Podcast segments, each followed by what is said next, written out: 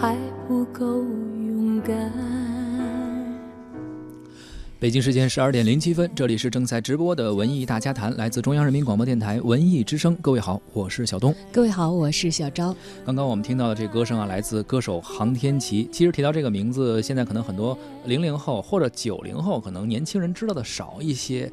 但是没有咱八零后这么熟悉。我们八零后啊，或者七零后比咱们再大一些的。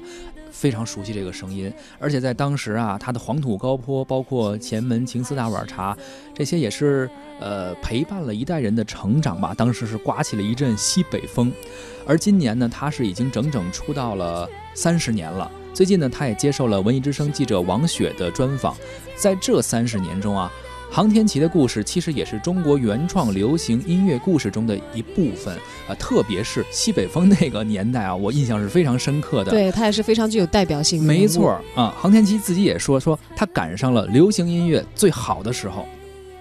其实我赶上了一个特别好的时候，就是说我八八年参加电视大大奖赛那个前后，正好中国的原创歌曲正是一个。马上走上了一个一个巅峰，呃，就是比如说西北风，应该从呃崔健的一无所有开始，啊，一直就好好多年，就是我们的创作歌。那时候出了特别多的新歌，当然呢，我也是非常的荣幸，在其中唱了很多很多的创作歌曲，嗯，现在算起来，应该真的上千首是有的。嗯，后来呢，这个从西北风的这个这个歌再转转到比较呃呃柔和的，就是呃广东作曲家从呃站在山岗上的，一下子让人觉得哎回归都市了。广东籍的歌手，那个时候你想我们不像现在，随便我们上个网我们就能搜一首歌。我们那时候还得找磁带自己回来听。广东呢，因为它处和这个香港挨得比较近，呃，香港的这些流行流行歌曲或者流行音乐相对来说，那比内地要早很多年。他们应该在最前沿，在最前沿。比如说从演唱上，从表演上，哪怕从形象上、服装上，人家那衣服买的也比我们这儿好看。比如说那些新的造型上、化妆上，他们。呃，也是第一个看到，完了他们有这个条件去去模仿，所以那时候我们都觉得广东的歌，包括广州的歌手都特洋气。对吧？我们那时候要喜欢好看的衣服，我们也到广州去买衣服去啊。如果是有出差的机会，就到那儿去买好多好多衣服。那个时候，嗯，很多人都说，哎，你你那个那时候舞台上那个形象挺洋气的呀，嗯，那个头发什么样啊，衣服怎么样？说心里话，那衣服真的是我的好多都在广州买的，因为有的甚至托人从香港带回来的。就因为那时候我们内地人的那个，呃呃，很就看不到，或者是你买不到。所以我的好好多朋友现在说起来，那个时候你就北京话讲，你就挺爱美的。嗯，我是呃从小就是一个呃叫什么，挺挺挺爱捯饬的，挺爱美的。北京话叫臭美吧。嗯，小学一二年级我就知道拿卡子把头发卷成小卷儿啊，完了梳个小刷子都给它卷上，第二天去上学去。因为我从小一上。学就在那个学校的那个文艺宣传队，那时候叫，就是学校里面唱歌啊、跳舞啊什么的，每天早上还练功啊，就是跟其他小朋友比起来，我就是文艺文艺小朋友，你知道吧？从小就是这样，嗯，所以呢，嗯，可能到现在你见着我，哟哟，好像还挺文艺的哈。其实一一直延续了我从从小的一个一个经历和和和过程，好像始终。这颗文文艺的心就没变过。那个时候，广东时期的我，我是到广州向中唱，也是录过好多，呃，有专辑，呃，也有这个这个拼盘儿什么的。你看那时候什么李海英啊，广州的像毕小世啊，那些音乐人，我写了很多很多歌。我有一盘专辑叫做《你不要那样看着我》。那一盘基本上都是广东的作曲家写的歌，呃，那里面有几首歌，也有我自己写的几首歌，但是大部分，比如说十二首歌吧，可能有十首歌都是广州词曲作家，而且编曲也是他们，李海英编的曲，录音也是在广州。那个时候感觉整个制作水准都是广州的比较好。后来是到了两千年左右吧，啊，好像广东的词曲作家又都往北京跑了。嗯，就是说，在中国，我觉得文化还是应该在北京。呃，这个大家全国各地的优秀人才都都往北京跑，所以呢，北京的这个现在就是一个点，完了再散向全国。你像最近这这么多年，其实创作歌曲也很多，都很多演员。就像我这次我也要写一个新歌，但是相对来说，现在因为平台比较多，这各种媒体也比较多，嗯，真正你说呃大家都集中一点去听一首歌的机会哈就不多了。但是那时候我们就你看，就中央人民广播电台啊，中央电视台，就这几个出口，那所有的老百姓就是一二三，你的选择你没有一一百个去选择，所以大家特别集中，一首好听的歌很快就被别人接受，为什么？他给人家的这个这个出口就三个，啊，所以呢，就是那个时候出来歌真的容易。现在一首新作品，你要让大家虽然也是一首很好听的歌。但是你要让大家一下子都能记住，一下子都怎么样？其实难度挺大的。嗯，而在我们所熟悉的航天琪所演唱的歌曲当中，无论是黄土高坡，还是前门情思大碗茶，民歌、戏曲、戏歌，还是流行歌曲，人们都可以从中听到浓浓的中国味儿。呃，因为我上学校上学的时候，我我是学习专业是学习声乐的，呃，因为我又上的是师范学院，就是现在的首都师范大学音乐系。那个时候我们学的东西很杂。就是你学师范不像是音乐学院，我主修钢琴，我钢琴就就一直是我的呃最重要的课程。你像我主修声乐，我们还要学器乐，我们还呃民族器乐也要学，包括钢琴也要学，比如手风琴、作词作曲，呃，包括民族音乐。就是师范这个那个这个学学生是一个杂家，你可能嗯专业课是声乐，其他的什么都要学。所以我们那个时候学了很多那个民族音乐，包括一些中国地域性很强的这个山歌啊、民歌啊、戏曲啊都学。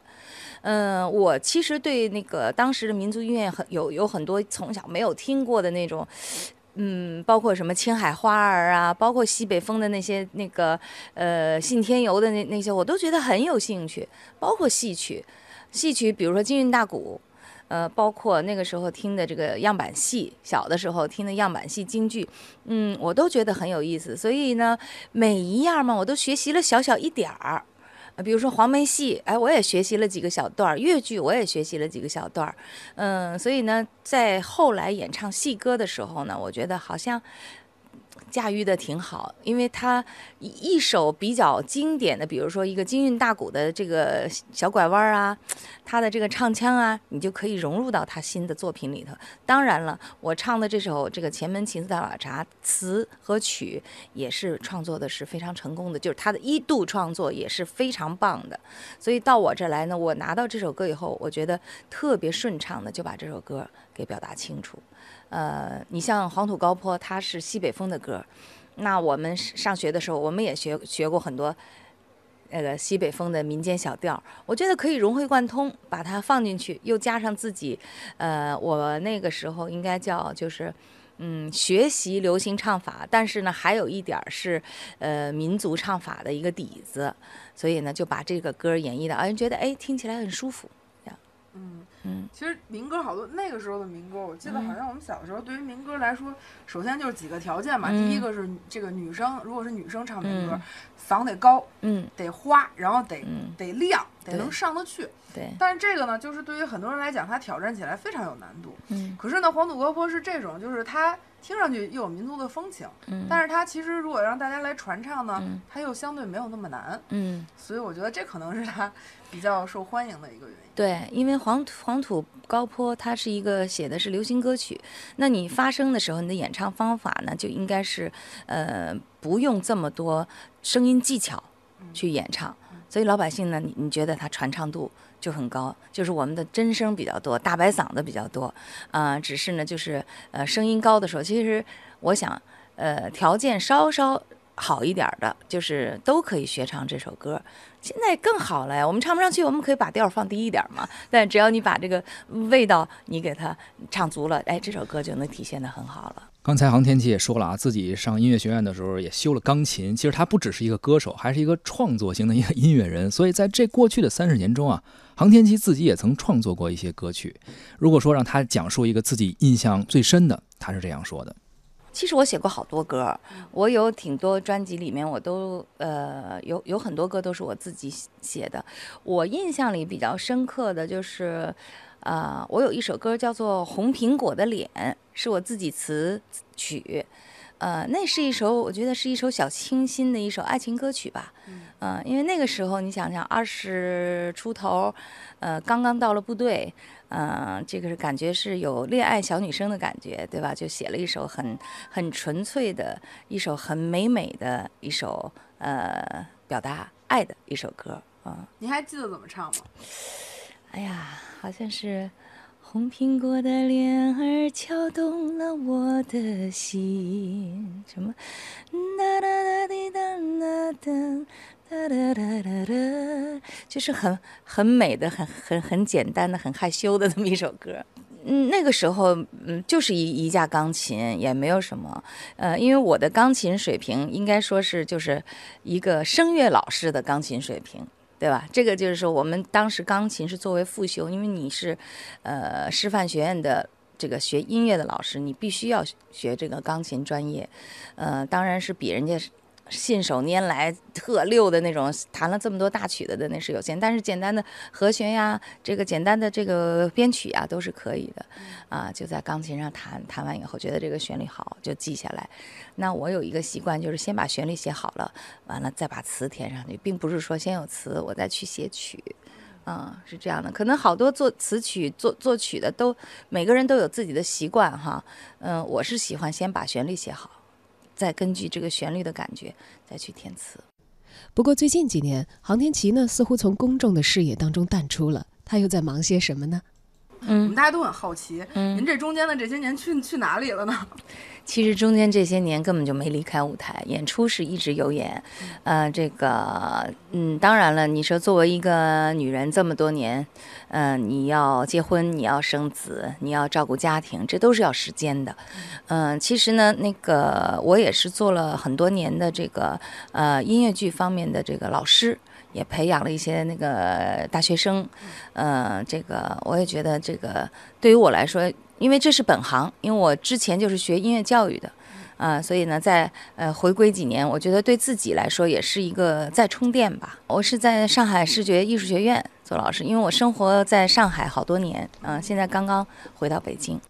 虽然这些年呀，航天琪去做了老师，包括音乐剧方面的一些尝试，但是当他再次回到公众视野的时候呢，身份仍然是歌手。就在最近呢，他推出了全新的歌曲《我依然爱你》。这首歌以抒情的曲风为主要的线路，突破了过去的西北风的曲风，给人营造出一种用深情的这种氛围啊，去营造这样一种感觉，让我们也看到了另外一个航天琪，不仅仅可以演唱欢快的歌曲。呃，深情的抒情的曲风也依然是可以完美的驾驭。那么，为什么选择以歌手的身份再次登台呢？继续来听航天琪是怎么说的。啊，其实这样人呢，叫叫术业有专攻。呃，因为我真的是从小就唱歌，从几岁开始就站在人前说唱一个吧，呃，表演一个吧。我就是觉得呃一点也不心慌，而且呃一说让我表演一个，我就特别的兴奋，就是。唱歌应该是说怎么讲？一个是从小的喜爱，再有一个这么多年，嗯，怎么讲？就是因为唱歌让我得到了今天的我。呃，这么多年唱了这么多歌，还有这么多的听众，呃，喜爱你。嗯，我觉得如果我把这个唱歌给放弃了，真的是。我的生活就变得肯定特别的不愉快了，嗯，所以我觉得一个人能够做自己喜欢的事情，而且一直执着的坚持，呃，我觉得这也是一种幸福吧。我依然爱你，面对着你，我却没有语言。守在你的指尖，滑落的温柔填满了世界。我依然爱你，是你给了我坚强的信念。灿烂的背后，眼泪也很温暖。听上去是一个特别温暖的歌，最后也是眼泪也温暖。对这个这个歌呢，其实从直接字面上来讲，很多人说依然爱你是爱谁呢？对吧？嗯，其实我们歌词的最初的前两句，呃，也写了，其实是我依然爱你是直译上讲的是我依然爱歌唱，依然爱舞台，依然爱追随我。呃，喜欢我这么多年的我的歌迷们，我觉得，嗯，这首歌也是，呃，这么多年来，呃，作为你唱了三十年以来，你给自己一个好的交代，或者是给我的歌迷给他们一个交代，因为毕竟我太长时间没有出新歌了，嗯，我觉得，呃，你像那个时候大家认识的什么黄土高坡，我觉得那个时代有那个时代的唱法和表达，呃，这个现在回归。这首歌呢，我觉得其实我也没有刻意的去改变我的演唱的方法或者是怎样。我觉得这首歌，它的词、它的曲，包括到我的演唱，我觉得就是应该用这么一个轻柔的诉说的，嗯，包括声音不是开的这么大的这个很高亢的去演唱这首歌，因为我觉得一首歌从它的词曲出来一度到二度，它呃应该是。呃，怎么讲是一个连贯的一个创作，嗯，像这首歌，我们当时怎么选中这首歌的呢？我们在选歌的时候，呃，其实有很多的主题。之前想的，比如说女人四十五五十，就这个阶段的女人应该有什么样的心境？我们想唱一个女人的歌，或者是说我们想唱一种，呃，这个叫呃朋友。之间的一种友情的，呃，选了很多。突然我们拿到这首歌，这个是词词曲，大概这个歌放在箱子里面压箱底儿好多年了，其实写好很多年了，他始终没有找到一个，就是从他的呃声音到他在人们心中的那种感觉，就是大家觉得这个歌手有足够有这个分量去唱这个，一直没有找到。等到我去找歌的时候，他把这首歌拿出来。我一听，哎，这似乎跟我想要表达的东西，我觉得有碰撞。嗯嗯，歌曲呢，其实怎么讲，前半段你听的话，它有很多的转调，听起来很顺畅，但是写在谱面上的话，其实是挺难挺难去驾驭的这首歌。呃，而且呢，这个音域也是从呃叫是也应该是跨越两个八度以上。嗯，对你听起来似乎。觉得挺轻松，其实，在演唱上，嗯，挺挺挺困难的，因为这个演唱，我我如果像黄土高坡一样全都打开了唱，反倒简单，因为本人有一个好嗓子，对吧？但是如果你要是用你的气息，用你的技术，就是用你的这个呃，叫是把这个声音要控制住去演唱，其实还挺挺吃力的。嗯，我当初为了把这首歌录制好，我还刻意去在跑步机上跑了好多天步，就是要把这个肺活量要练起来。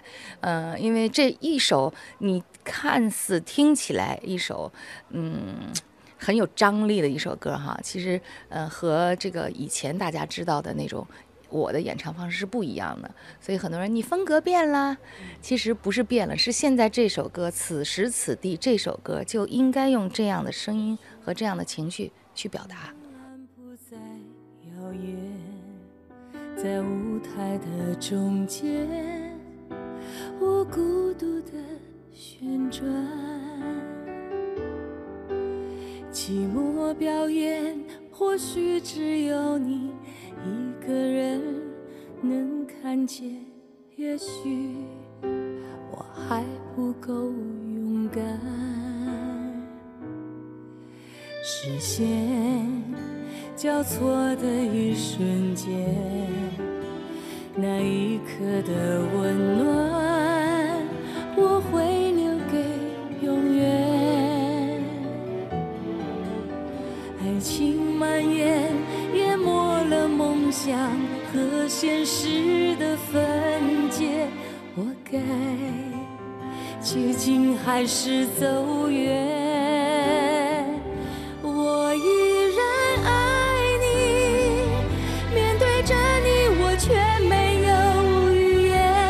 守在你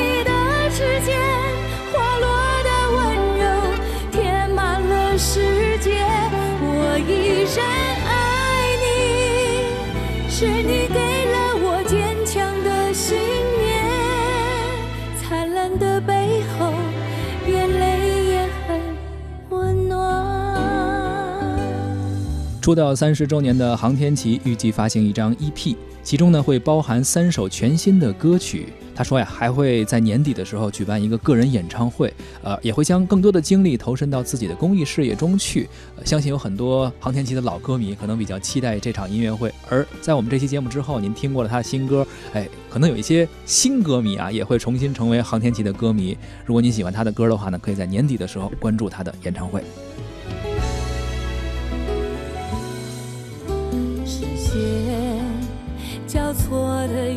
瞬间，那一刻的温暖，